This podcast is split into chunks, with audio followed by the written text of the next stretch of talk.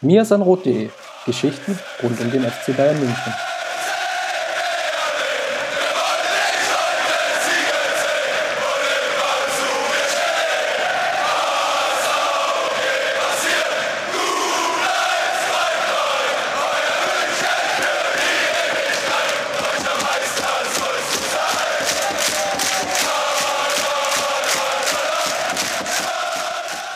Herzlich willkommen zum Mir sind Rot Podcast, Folge 36. Mein Name ist Christopher Ramm und natürlich heute wieder mit einem bezaubernden Gast an meiner Seite. Dieses Mal Jolle. Grüß dich, Jolle.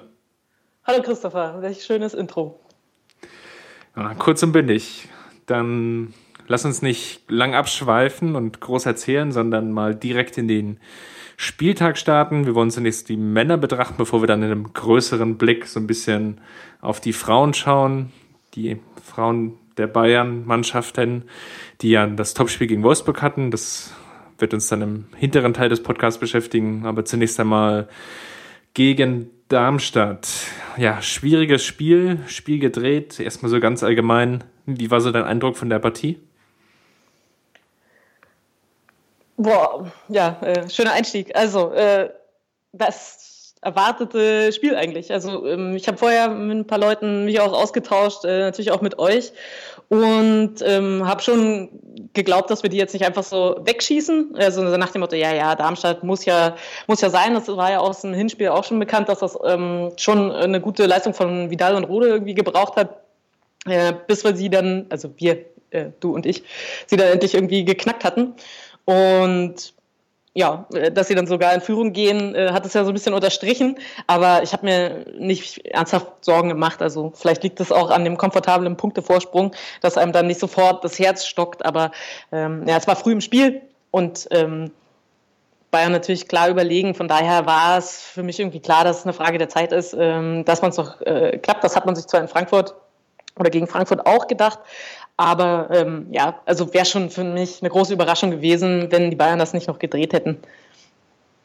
Äh, was ich irgendwie, ähm, äh, also zwei Sachen noch, die ich besonders cool fand. Äh, das eine war, dass es ja vorher den Aufreger gab mit, der, mit den gelben Karten, dass quasi äh, Darmstadt äh, ohnehin unterlegen ja dann noch mit der B11 an, äh, ähm, anreist, um sich im Wettbewerb andere Chancen ähm, auszumalen dann im nächsten Spiel. Und äh, dafür ist es dann natürlich sehr, sehr geil, dass sie, äh, dass sie da in Führung gehen und ähm, ja, äh, haben ja so, so viele Mannschaften noch nicht geschafft, in der Allianz Arena in Führung zu gehen und äh, dass man halt vorher so ein bisschen Wettbewerbsverzerrung ihnen vorwirft und dann äh, gehen sie in der Allianz Arena gegen die Bayern erstmal in Führung, da kann man ihnen dann quasi nicht vorwerfen, nicht äh, sie ordentlich reingehangen zu haben. Und die zweite Sache ähm, für mich entscheidend war ähm, natürlich die Rückkehr von Franck Ribéry. Hat man auch ganz gut gemerkt an der Atmosphäre im Stadion. Also ich war nicht da, aber sogar am Fernseher äh, hat man es gemerkt, wie, wie die, Arena, äh, die äh, Arena plötzlich so ein bisschen hohl dreht. Und ähm, ja, war schön, ihn da wieder zu sehen und dass er auch gleich so funktioniert hat. Ähm, das sind für mich so die Punkte, die ich aus dem Spiel mitnehme. Wenn du jetzt sagst, was du mitnimmst, dann sprichst du ja gar nicht über Tusky. Das war, glaube ich, so die, die spannende Frage im Vorfeld. Wir hatten hier in dem Podcast schon die letzten ein, zwei Wochen immer so ein bisschen darüber diskutiert. Macht es jetzt eigentlich Sinn, Tusky jetzt zu bringen? Ist eine Option für Juventus Turin? Jetzt mal ganz hinten angestellt, diese Fragen erstmal so rein sportlich. Wie fandst du seine ersten knapp 55 Minuten im Bayern-Trikot? Ja, schon sehr überzeugend. Also wir haben uns ja auch ausgetauscht, dass das schon sehr elegant aussah in seinem Passspiel nach vorne. Und ähm, man hat ihm angemerkt, dass er gleich versucht hat, auch äh, so konstruktive Bälle nach vorne zu spielen, also nicht den, den einfachen Querleger quasi. Also er, er weiß, dass er nicht viel Zeit bekommt oder Zeit hat, sich äh, auszuzeichnen in, in diesem Club.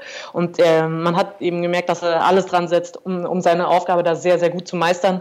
Und das sah auch sehr ansehnlich aus, fand ich. Also ein paar Spiele nach vorne hat, hat sofort gepasst. Und ja, gibt es natürlich einen riesen äh, Makel, äh, dadurch, dass er halt nicht ganz unschuldig am, am Gegentreffer war. Das ist natürlich scheiße. Als Verteidiger willst du Selbstbewusstsein holen, willst zeigen, du bist eine Option. Äh, man kann dich äh, ja, sozusagen ohne äh, Bauchschmerzen bringen. Äh, das hofft man so ein bisschen. Also äh, mit der Einstellung wird er reingegangen sein, dass er sich als so jemand auszeichnet und dann passiert dir so ein Lapsus und du stehst sofort mal in der Kritik. Das ist natürlich ähm, sehr unglücklich glaube, das Gegentor ist generell ganz unglücklich gefallen. Also man hat einerseits gemerkt, wie, wie schwierig es ist, unter Pep Guardiola Innenverteidiger zu sein, weil es einfach so ja, Bayern relativ hoch steht oder sehr, sehr hoch steht, sehr aggressiv spielt, die Außenverteidiger teilweise auch sehr, sehr stark mit aufrücken. Also im Aufbau war es ja diesem Mal fast ein, eine, Zweierkette, also ein 2, 3, 4, 1 System, was dann mehr oder weniger dazu geführt hat, dass ja, Taski und Kimmich dann teilweise alleine oder in Einzel gegen Einzelsituationen gekommen sind. Und dann, dann ist einfach schon aufgefallen, dass das halt, glaube ich, so ein bisschen auch die Schwäche von Tusky, dass er in diesen Situationen, ja, ich will nicht sagen, jetzt überfordert ist, das klingt zu harsch, aber dass er dann schon gewisse Positionsfindungsprobleme hat, das hatte man irgendwie in der 10, 15 Minute gesehen, als es schon mal so einen Ansatz vom Konter gab und das war dann auch schlussendlich beim Gegentor der Fall. Nichtsdestotrotz war natürlich der Fehler schon im, im Vorhinein, dass es zweimal eine Flanke gab. Zum einen von der rechten Seite, weil Rafinha nicht entscheidend stören konnte und dann natürlich auch die, die Gegenflanke, die dann schlussendlich Wagner verwandelt hat, hätte in dem Sinn auch nicht so kommen müssen, beziehungsweise gab es einfach auch Abstimmungsschwierigkeiten, so aus meiner Perspektive. Alaba rückt zu spät raus, hebt dadurch noch gleichzeitig das Abseits auf. Also es war, glaube ich, in der Gesamtsituation einfach ein blöder Gegentreffer.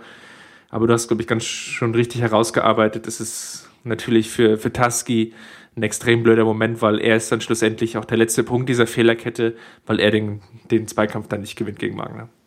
Ja, also natürlich ist es so ein bisschen Zufallsprodukt, wie dann eben auch äh, die zweite Flanke dann nochmal kommen kann. Und dann hast du schon angesprochen, also Alaba, äh, wenn er rausgeht, dann ist es abseits, ähm, dann geht er aber zurück, weil er irgendwo sozusagen am zweiten Pfosten irgendwas retten möchte.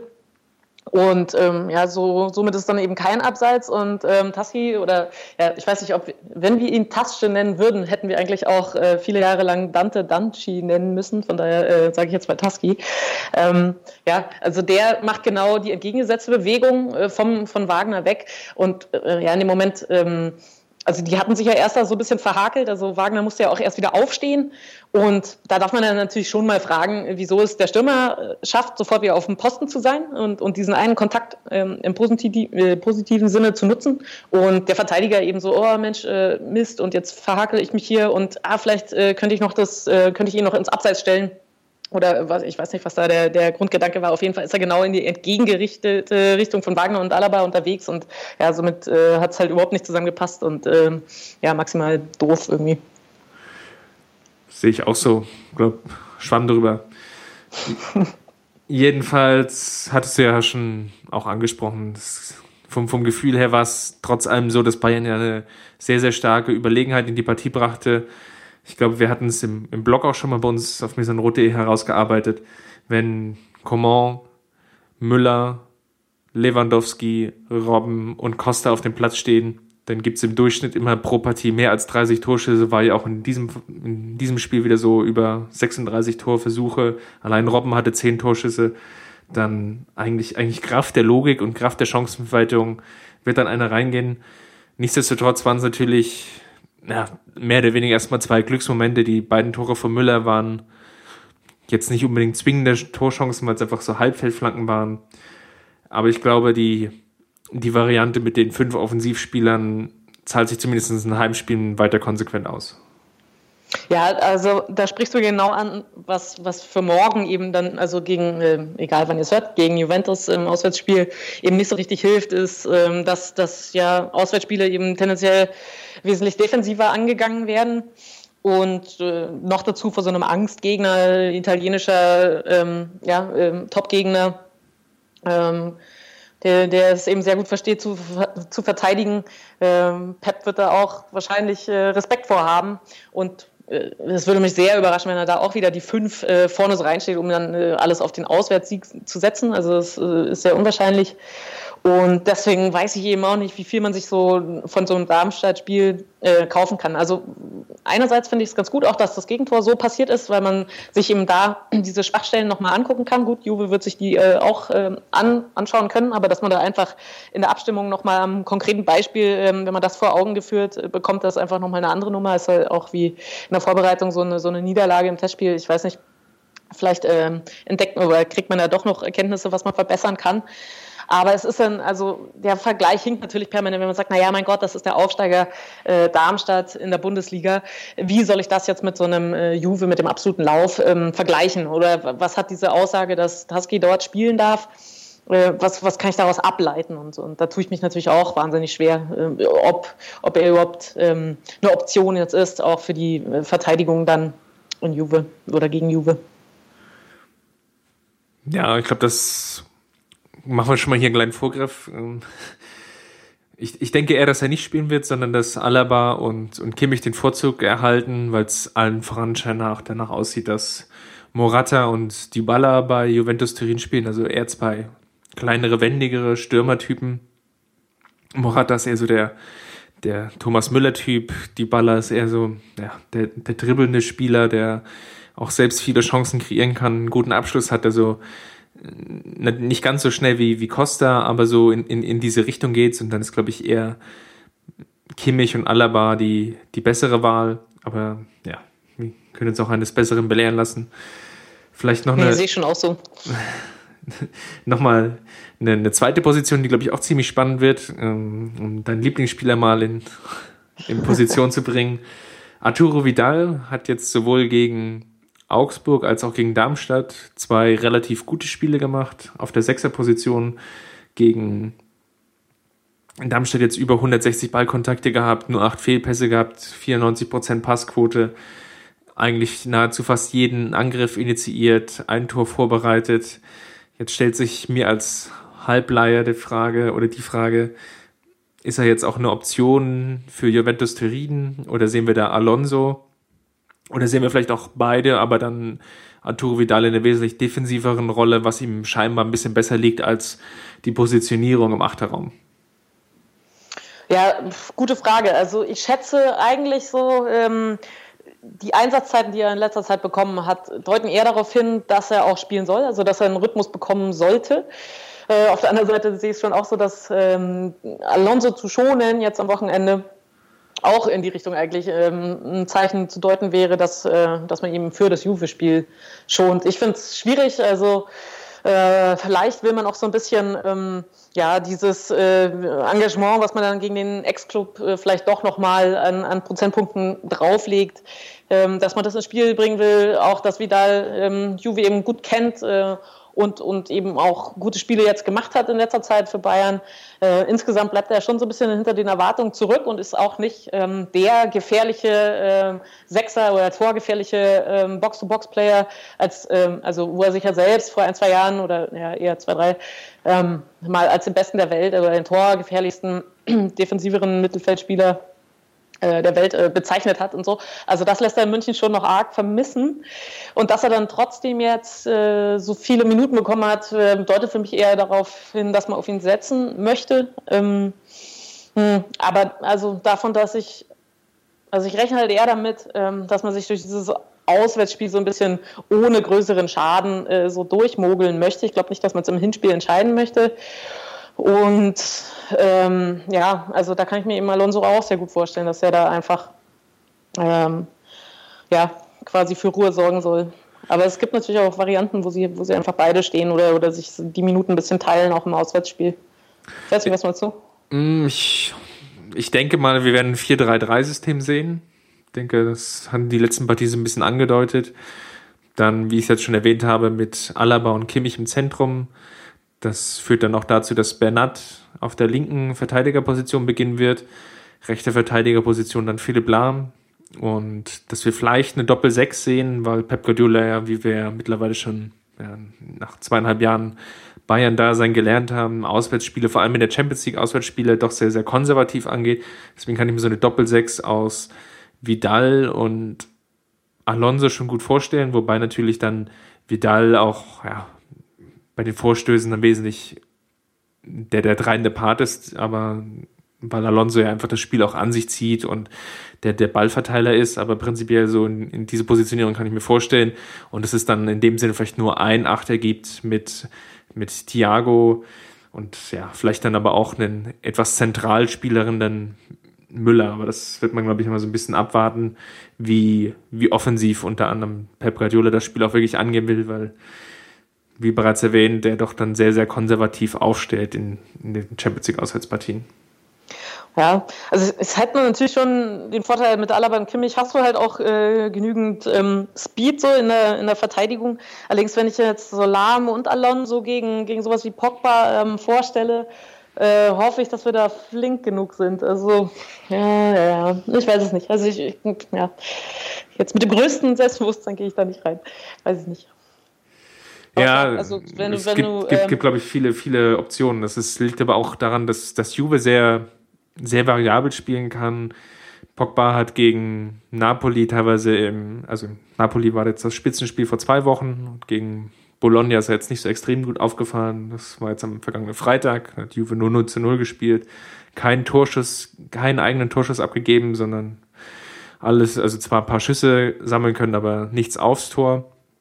Unterm Strich auf jeden Fall gegen Napoli das, das Topspiel vor zwei Wochen war es so, dass Pogba so eine extreme Mischrolle hatte, was eigentlich ziemlich spannend zu beobachten war, weil er einerseits so aus dem Sechserraum agierte, gleichzeitig dann aber auch über die Außenbahn kam, wie so ein ja, linker Mittelfeldspieler, achter Flügelläufer. Es war schon, schon ziemlich beeindruckend zu sehen, welchen, welchen Raum er alleine abdecken kann. Und er bringt natürlich auch eine unglaubliche Physis mit und ich gebe dir da schon recht, dass Philipp Lahm und Alonso da natürlich dagegen jetzt schon ja, ein, zwei Stufen drunter stehen. Und wenn dann auf der rechten Seite auch noch Ian Robben spielt, der jetzt auch nicht der Pressing-Spieler vor dem Herrn ist, dann kann ich mir schon das ziemlich schwierig vorstellen. Deswegen bin ich mal auf diese, diese Lösung oder auf Lösungen gespannt, wie Pep Guardiola das Ganze da angeht. Ne?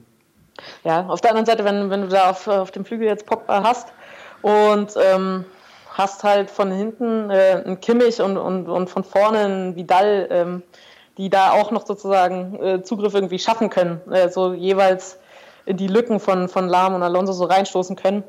Ähm, könnte schon eine okaye Mischung sein. Aber jetzt hast du angesprochen, vorne Robben. Ich schätze mal, Lewandowski und Müller sind gesetzt. Ähm, dann dann wäre es für dich Robben erstmal. Also das heißt, äh, Costa, ähm, Kuman und, und äh, Ribery sind, sind für dich dann keine Option für die Startelf? Ich, ich glaube eher umgekehrt, dass ähm, Robben keine Option ist und mhm. dass wir wahrscheinlich Costa sehen werden.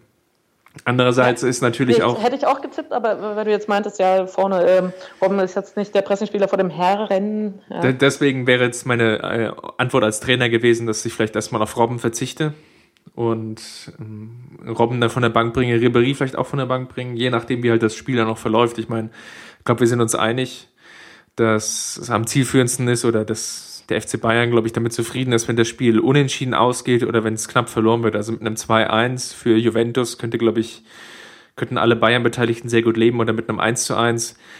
Von daher wird natürlich auch viel auf den Spielverlauf ankommen, aber ich kann mir schon vorstellen, dass zunächst erstmal ein Costa beginnt und dann aber vielleicht sogar ja auf der rechten Seite, wobei also die rechte Seite ist, die Ju Juves linke Abwehrseite ist mit Evra halt nicht mit, die, mit der allerschnellsten Option besetzt.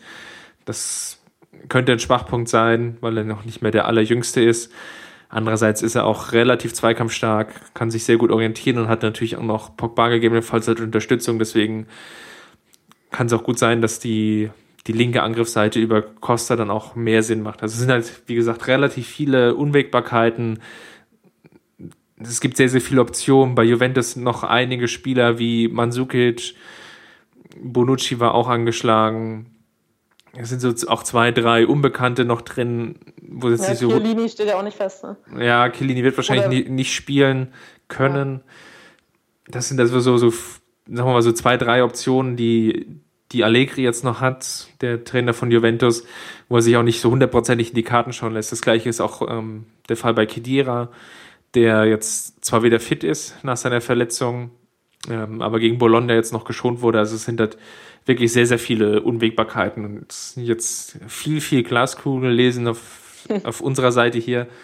Und ja, ich glaube, Pep Guardiola ja. wird sich sicherlich was überlegen, wobei ich jetzt eher davon ausgehe, so wie ich jetzt seine gesamte Trainerhistorie beim FC Bayern äh, betrachte, das ist schon eher so eine konservatives Herangehen. Wir werden nichts, nichts Aggressives sehen, also keine Dreierkette, kein, kein 3-4-3 etc., sondern es wird erstmal schon so prinzipiell um die Absicherung gehen und ja, von daher. Ja, also vor allem, wenn dann immer noch, äh, äh, sozusagen mit ja, über die Achse ähm, Vidal, Thiago und dann vorne ähm, Costa Müller, Lewandowski drinstehen, dann, dann das klingt jetzt, ähm, also wenn das dann schon unsere vorsichtige äh, Variante ist, dann, dann hast du da immer noch echt namhafte Stürmer auch oder, oder offensive Leute auf dem Platz, ja.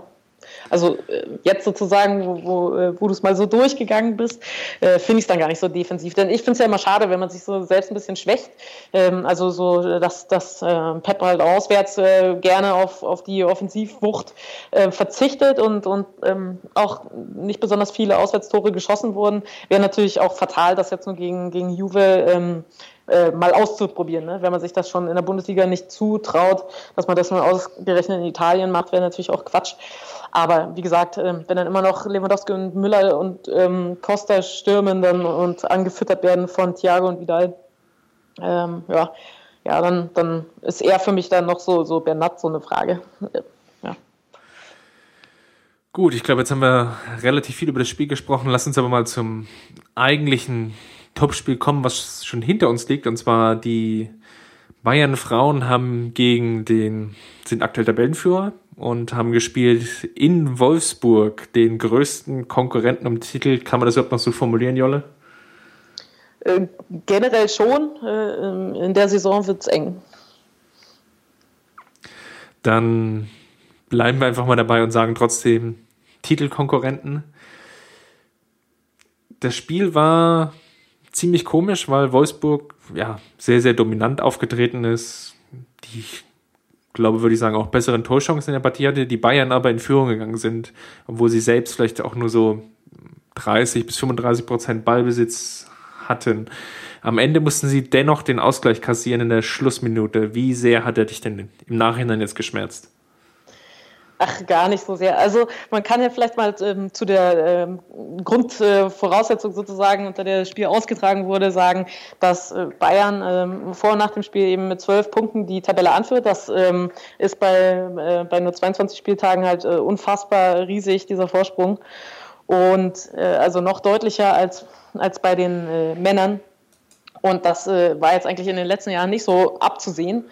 Äh, Wolfsburg ist halt eine bockstarke Mannschaft, also echt ähm, hochkarätig besetzt. Und ähm, den Bayern hat man angemerkt, dass die dort, ähm, ja, also sie mussten dort nicht gewinnen, sie mussten dort nichts unternehmen, sie mussten dort nicht gegen eine, ähm, eine äh, ja, Defensive irgendwie ankämpfen, die sich äh, hinten reinstellt, sondern äh, sie konnten eigentlich das Spiel äh, äh, relativ lässig angehen. Ja? Also sie konnten schauen, ähm, was, was wird Wolfsburg veranstalten. Also man muss dazu sagen, Wolfsburg hat ähm, die beste Offensive äh, der Liga und Bayern eben die beste Defensive. Und von daher war es also erster gegen zweiter, dann diese zwei Voraussetzungen mit dem Angriff und der Defensive. Es war schon relativ spannend, aber es war eben auch klar, äh, wenn Wolfsburg das Titelrennen nochmal irgendwie spannend machen möchte oder sich vor allem vor Frankfurt ähm, einen Abstand rausarbeiten möchte äh, für die Champions League. Also bei den Frauen sind es nur die ersten zwei Teams, äh, die in die Champions League kommen, es sei denn, man gewinnt sie, dann äh, kommt man auch so dazu. Äh, von daher äh, war Wolfsburg klar in der Bringschuld und das hat sich Bayern halt relativ lässig angesehen, ähm, die machen lassen. Wolfsburg ähm, war in der ersten Halbzeit eigentlich, naja, was heißt klar überlegen? Sie hat einfach das Spiel gemacht äh, oder die Wolfsburgerinnen haben das Spiel gemacht und ähm, das war da, also von Bayern kam nicht wirklich viel. Und dann hat Melanie Behringer einfach mal so aus dem Zehnerraum Gegenspielerin so äh, links liegen lassen, äh, mit ihrem Huf ausgeholt und äh, mit so einem fiesen Aufsetzer ins, ins äh, also einen langen Pfosten oder in dieses kleine Netz, wie man so schön sagt, ähm, reingezielt und ist in Führung gegangen. Und ja, den Wolfsburgerinnen hat man einfach angesehen, die mussten kommen, die, äh, die haben die Punkte dringender gebraucht, ähm, die haben viel mehr ins Spiel investiert und äh, ja, hatten dann ähm, auch mit der Moral etwas äh, zu kämpfen. Also äh, dann da das Gegentor reingewirkt zu bekommen, ist natürlich irgendwie ähm, sehr unangenehm. Und ja, also Wolfsburg hat auch zu Hause gespielt, so äh, vor knapp 2000 Leuten, was im Frauenfußball sehr viel ist. Und äh, ja, das, das, das war für die einfach ähm, ja, nicht, nicht so ideal. Lass uns vielleicht mal das Spiel in, in einem größeren Rahmen oder in größeren Kontext einbetten. Du hast ja jetzt schon Achso, ja, und wie, was sage ich dann zu dem Gegentreffer? Ja, ähm, genau. ja, die beste Defensive der Liga darf äh, gerne in der Nachspielzeit äh, ähm, das auch noch, äh, den Sieg auch noch über die äh, Zeit bringen. Ja? Also äh, das sollte man sich genau anschauen, wer da gepennt hat. Also ähm, Hansen bricht halt über den rechten Flügel durch, schafft es, die Flanke ähm, halt an allem, was da äh, an dem Pfosten im Fünferraum so umherstand, vorbei ähm, also reinzuflanken und ähm, äh, Wullert äh, knallt das Ding dann am, am zweiten Pfosten äh, in die Maschen und das ist natürlich maximal unnötig. Und äh, ja, das, das ist, es gibt die, wenn du jetzt in dem Team arbeitest, dann würde ich das halt maximal an, ankreiden, weil äh, ja, da kann man einfach, das ist absolut unnötig, das kann man besser verteidigen. Da gibt es viele Sachen, die man besser machen kann allein von der, von der Aufmerksamkeit und der äh, Zuordnung äh, darf sowas nicht passieren. Ähm, auf der anderen Seite, es sind äh, nach wie vor zwölf Punkte Abstand. Äh, Wolfsburg ist nicht wirklich da einen Schritt nach vorne gekommen. Und ähm, somit kann ich das verschmerzen. Ja? Also es hat mir jetzt nicht irgendwie die Haare zu Berge stehen lassen, aber es ist natürlich ähm, schlecht verteidigt, klar. Ja, war natürlich vom, der, der Zeitpunkt war unglücklich. Also wir hatten das Glück natürlich, also wir als neutrale Zuschauer, auch nicht als neutrale Zuschauer, aber als Zuschauer generell das Glück, ähm, dass die Partie bei Eurosport übertragen wurde. Mm, es war vom, vom, vom Spielverlauf eigentlich aus dem Grunde, glaube ich, unglücklich, dass nach dem Führungstreffer der Bayern Wolfsburg ein bisschen kopflos agierte. Und ja, die, die 5-4-1-Formation der Bayern das eigentlich auch sehr geschickt gemacht hat, indem sie den Spielaufbau der schwedischen Nationalspielerin Fischer die ganze Zeit überlassen haben, Innenverteidigerin von Wolfsburg, die damit schon Probleme hatte. Also die zwar sicherlich eine gute oder sehr gute Verteidigerin ist, deren Schwäche es aber doch schon ist, ähm, das, das eigene Spiel auch anzukurbeln und aufzubauen. Da hatte Wolfsburg dann schon ein Stück weit Probleme. Lass uns vielleicht nochmal, weil ich jetzt schon ausgeholt hatte, ähm, die Partie vielleicht in so einem größeren Rahmen betrachten ich fand es eigentlich aus dem Grunde ziemlich faszinierend, weil ich deinen dein Spielbericht auf mir in Rot gelesen habe gegen den ersten FC Köln. Gut, die sind jetzt Tabellenletzter, das ist so die natürlich das andere Extrem. Aber die beiden Spiele waren jetzt innerhalb von sieben Tagen und in, in der einen Partie hatten die Bayern, ich sag jetzt mal, wie ich deinen Spielbericht genommen habe, so gefühlte 75 bis 80 Prozent Ballbesitz und in der Partie jetzt gegen Wolfsburg waren es vielleicht 35. Also die Diskrepanz war einfach so wirklich so fast das beide Extreme. Und jetzt als Zuschauer, der jetzt nicht jedes Spiel sieht, frage ich mich natürlich, was ist jetzt so die, die Bayern-Frauenmannschaft? Ist es jetzt eher so wie gegen Köln? Oder ist es jetzt eher so wirklich aus diesem defensiv destruktiven Konterfußball heraus operierend äh, wie gegen Wolfsburg? Die Spielphilosophie ist äh, eigentlich äh, die gegen Köln. Also man möchte selber den Ball haben, Ballbesitzspiel aufziehen, die Gegner dominieren, ähm, sich auch nicht allzu sehr darum kümmern, äh, wie der Gegner antritt, äh, sondern seinen, seinen Stiefel da eigentlich durchziehen und ähm, ja, äh, die äh, sozusagen von vornherein dominieren und bezwingen. Also da sind sie ähnlich dominant eigentlich wie, wie die Bayern Männer. Und ähm, das ist jetzt einfach dem Gegner Wolfsburg geschuldet gewesen, dass man sich das einfach relaxed äh, ein bisschen angeschaut hat, weil die eben auch einfach äh, wirklich ganz gefährliche ähm, Spielerinnen in ihren Reihen haben. Die sind, ähm, ja, also allein, ähm, dass Ramona Bachmann, die Schweizerin, ähm, gar nicht großartig aufgefallen ist in dem Spiel. Ähm, also äh, die spielt bei Wolfsburg. Ähm, das ist schon mal ein riesen Pluspunkt für die Bayern. Ne? Also die haben, haben die da relativ gut rausgenommen und sich da also quasi äh, die so ein bisschen auflaufen lassen und äh, genervt dadurch. Aber normalerweise ja, treiben sie halt das Spiel voran und haben den Ball. Dann war aber das Problem gegen Wolfsburg vor allem, dann aus, aus meiner Perspektive heraus, dass der Spielaufbau aus der Abwehr so unzureichend war. Also eigentlich, wenn ich ja schon eine Fünferkette spiele, dann gehe ich eigentlich davon aus, dass es ja auch einerseits natürlich defensiv ein Vorteil ist, aber andererseits natürlich auch ein Stück weit ein Vorteil ist, um, sagen wir mal, mich zumindest bis ins Mittelfeld zu kombinieren. Da gab es jetzt schon, schon einige Schwachstellen. Was glaubst du, woran hat das gelegen? Ähm, also zum einen äh, stand Wolfsburg halt relativ äh, hoch und aggressiv, also haben, haben, ein gutes oder ein sehr hohes ähm, Mittelfeldpressing gespielt ähm, und äh, eigentlich den Pass ähm, also so wie ich es gesehen habe. Ne? Also ich, ich, kann da jetzt auch nicht ähm, garantieren, dass es äh, alles so geplant war, aber so wie es für mich aussah, hat Wolfsburg den, ähm, den Ball auf die äh, Innenverteidigung oder sagen wir mal die rechte Halbverteidigung Caro AB zugelassen. Ähm, weil die äh, so in, im Vergleich zu den anderen ähm, Verteidigerinnen eigentlich so die größten Probleme im konstruktiven Aufbauspiel äh, hat. Also ja, das Spiel irgendwie ähm, zu eröffnen. Und ähm, ja, ihre, ihre Passoptionen wurden sozusagen so ähm, äh, zugestellt, ähm, sodass ihr eigentlich meistens ähm, eher der, der lange Ball die Linie entlang so blieb und dort hat Wolfsburg dann, weil sich eben Bayern äh, relativ defensiv positioniert hat, äh, dann auch die zweiten Bälle ähm, oder, oder die, die Loose Ball sozusagen dort eingesammelt. Und deswegen ging sich das so ein bisschen schwer an. Normalerweise äh, holt sich eigentlich Melanie Behringer ähm, äh, von der 6 ähm, den Ball relativ früh ab über, über eine Innenverteidigerin oder direkt äh, von der Torhüterin. Und ähm, dann spielen sie eigentlich ähm, ziemlich ähm, ansehnlich durch die Mitte über die Achter und ähm, Zehner nach vorne. Und, und da war einfach Wolfsburg und hat das versperrt. Und ähm, ja, dadurch, dass Bayern äh, tief stand, also äh, mehr die Fünferkette als die Dreierkette zu sehen war, äh, Wolfsburg gepresst hat, ähm, AB jetzt nicht ähm, sozusagen die, die ganz feinen ja, Pässchen so als, äh, also sie ist jetzt nicht die pressingresistenteste, ähm, dass sich da so rauskombiniert, ähm, hat Wolfsburg eigentlich ganz gut unterbunden, dass Bayern normal äh, hinten rausspielen konnte. Also es hat dann in der zweiten Halbzeit auch wesentlich besser geklappt. Also auch, äh, auch über die rechte Seite mit AB ähm, sind da ähm, Leonie Meyer äh, von vorne und äh, Melanie Behringer und Leupolz äh, von der 6er und 8er Position ein bisschen zurückgekommen.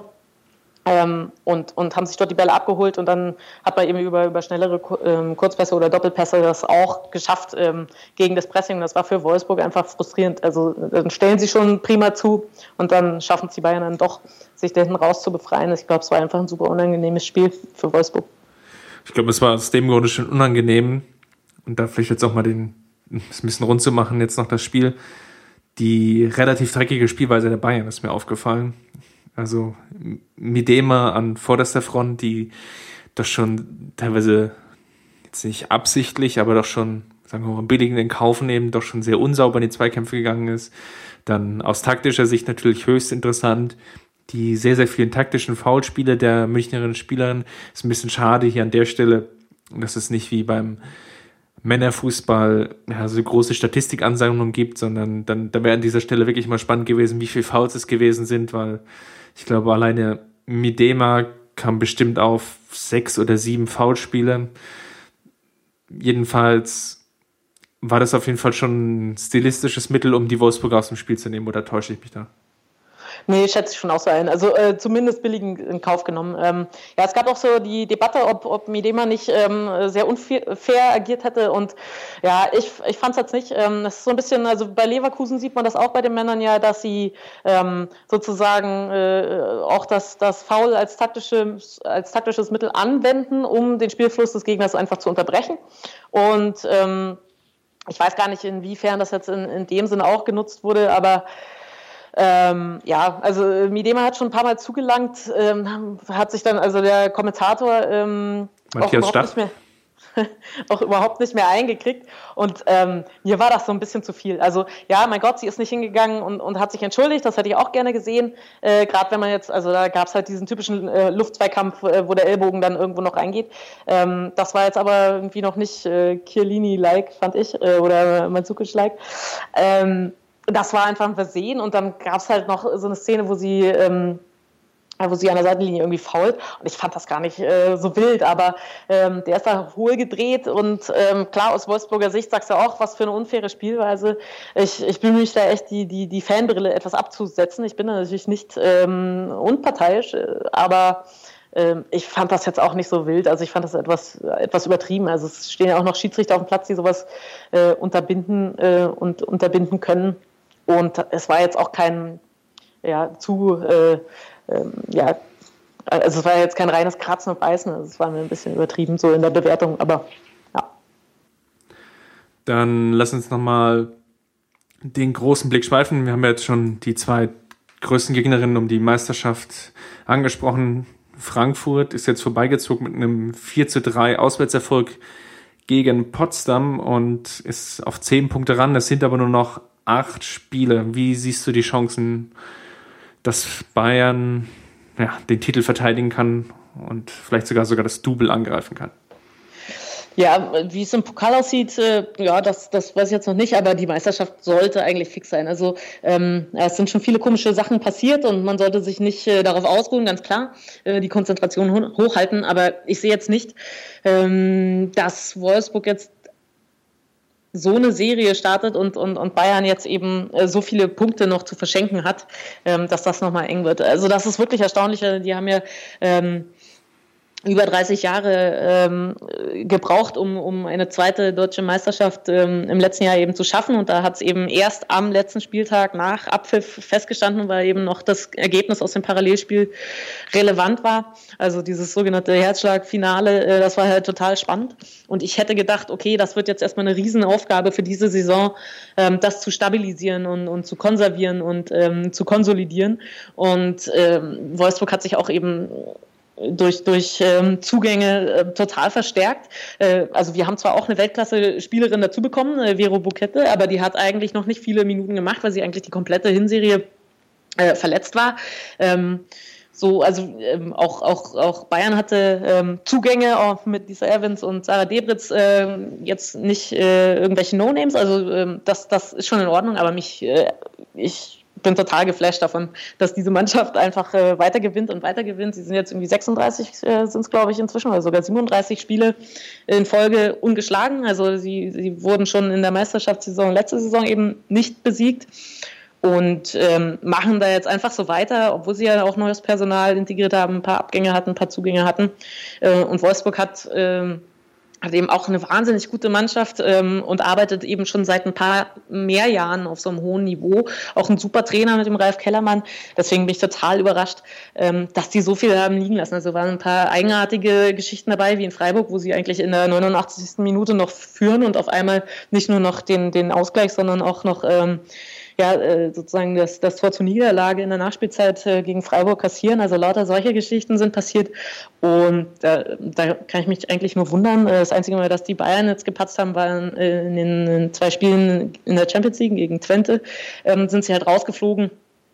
Ähm, aber auch dort äh, war es einfach nur zweimal unentschieden. Auch dort wurden sie nicht besiegt. Ähm, das war ein bisschen unglücklich durch die Auswärtstorregel. Aber ja, also ich verstehe es nicht so ganz, wo die die Konstanz hernehmen. Ähm, aber ja, von daher glaube ich, äh, da brennt in der Meisterschaft nichts mehr an und Pokal müssen wir gucken.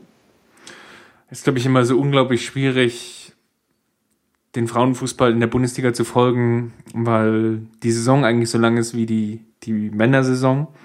Also sie startete schon auch im, im August und, und zieht sich aber auch relativ lange, auch bis in den Mai hinein.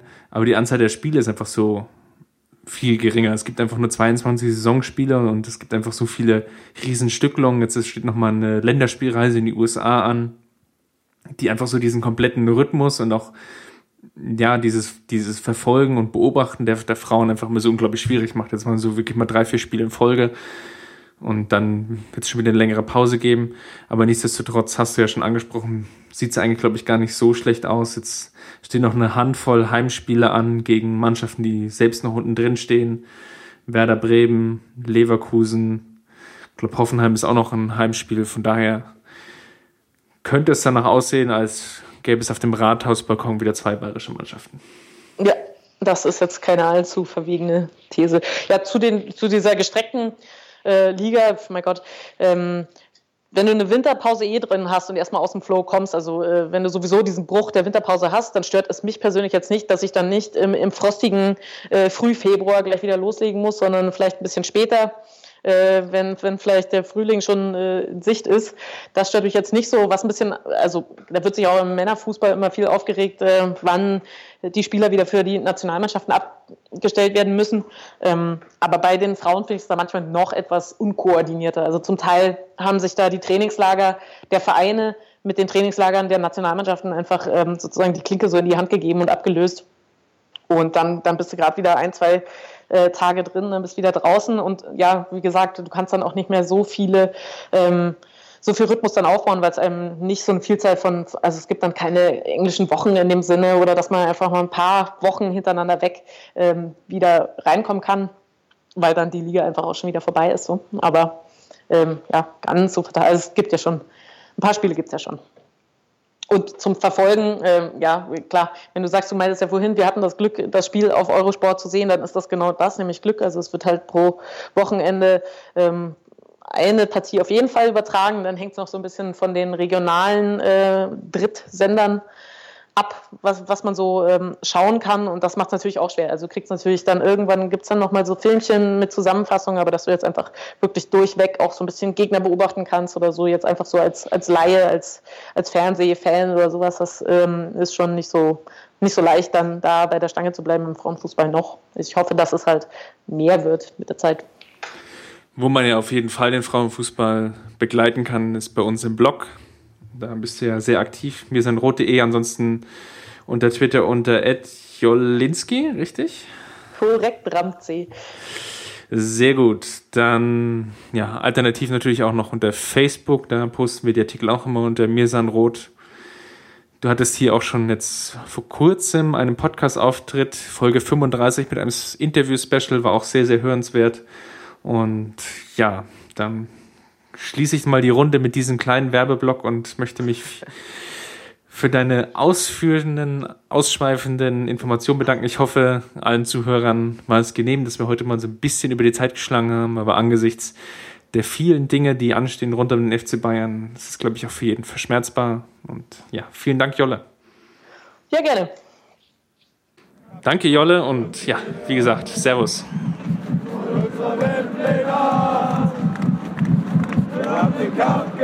kommen, mit ohne Kommen, der Haien hat's gemacht. Ich hab geträumt von dir, von unserer Weltpläne. Wir haben den Kampf gewonnen, mit ohne Kommen, der Haien hat's gemacht. Ich hab geträumt von dir, von unserer Weltpläne. Wir haben den Kampf gewonnen, Christus, all the der Herr